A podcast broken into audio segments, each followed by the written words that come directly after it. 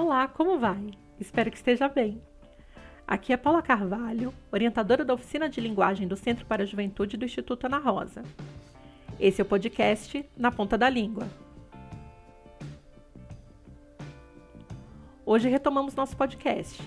Nessa nova temporada, ele será semanal e terá uma temática bem variada. Nesse primeiro episódio, vamos tratar de Enem. Você que está se preparando para a prova, como está sendo sua rotina de estudos? Nesse momento de distanciamento social imposto pela pandemia, eu tive algumas dificuldades para me adaptar à nova realidade e me concentrar nos meus estudos. E você? Fui atrás de dicas em sites especializados. Algumas consegui implementar, outras tive de adaptar ao meu contexto e ainda houve as que simplesmente descartei por não ter nada a ver com a minha realidade. Se tivesse de dar uma única dica, de todas as que li e testei, indicaria a técnica Pomodoro. Já ouviu falar dela? Pesquise, vale a pena. Mas voltando ao tema principal desse episódio. E o Enem? Falo aqui o que parece óbvio, mas não é.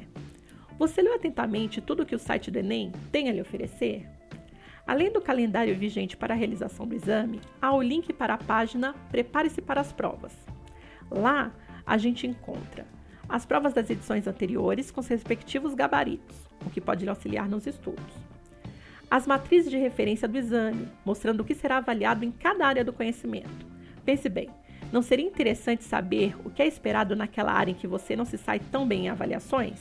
Então, lá há ainda a cartilha do participante, que é o guia para a realização de uma boa redação para o exame, trazendo também algumas redações da edição anterior que obtiveram nota mil comentadas. Mas é preciso observar. A edição da cartilha que está no site ainda é a de 2019, mas veja, pouca coisa se altera de um ano para o outro. Vale a pena ir lendo essa enquanto aguarda desse ano. Além disso, há uma novidade.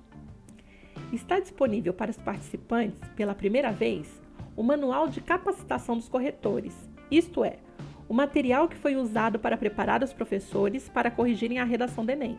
Não é bom? Eu realmente considero importantíssima essa página. O material sobre a redação ajuda muito. Ah, aqui no CJ teremos uma oficina de redação para o Enem. Aguarde mais informações. Tchau!